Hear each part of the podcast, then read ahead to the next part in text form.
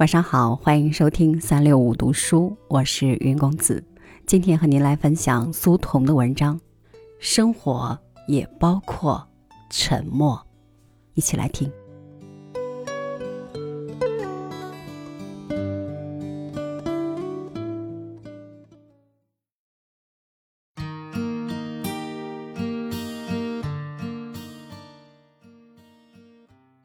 许多年以前。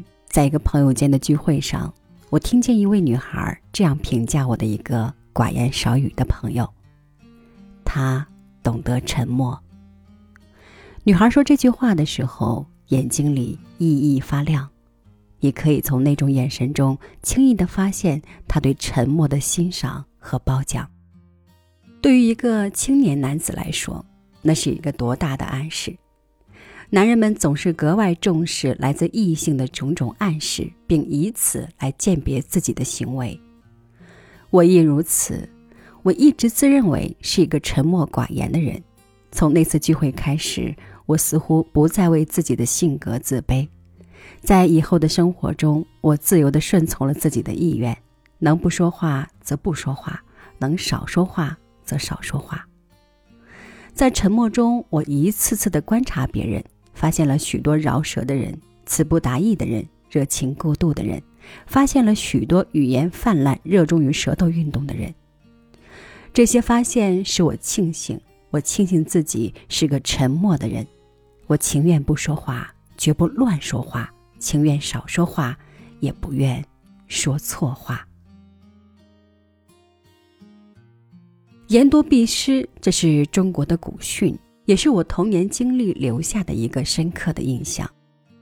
许多年前，当我还是小学生时，看见老师在操场上狠狠地踩一只皮球，因为心疼那只皮球，我像老妇人一样大叫起来：“你是神经病啊！好好的皮球，为什么要把它踩瘪？”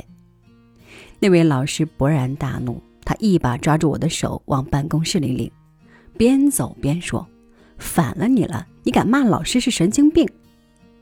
我在办公室里罚站的时候后悔不迭，但后悔已经没有用了。我并不认为老师是个神经病，但是那三个字已经像水一样泼出去了，他们已经无法收回。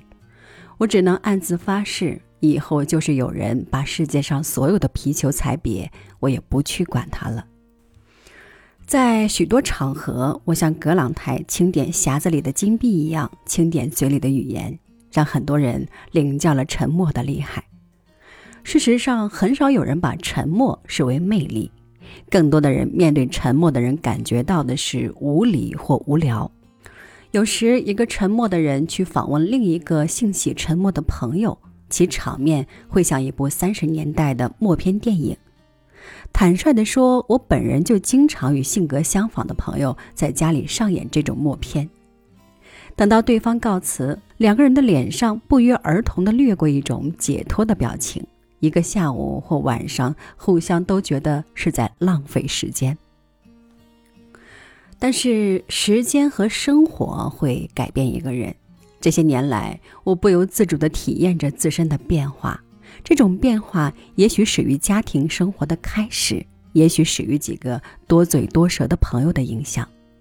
反正我现在开始大量的说话了，大量说话起初是出于需要，妻子需要与我讨论家事、国事和其他有用无用的许多事，女儿需要我给她讲许多胡编乱造的神话故事，需要我给她解释街上广告和店牌的含义，几个谈风锐利、海阔天空的朋友说话时也需要我配合。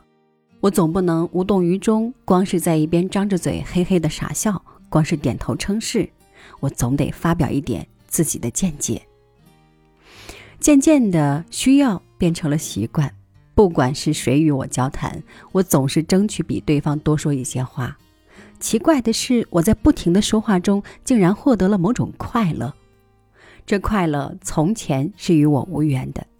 这快乐的感觉有点朦胧。有点像拧开水龙头后水喷涌而出的快乐，也有点像铁树开花、聋哑人歌唱的快乐。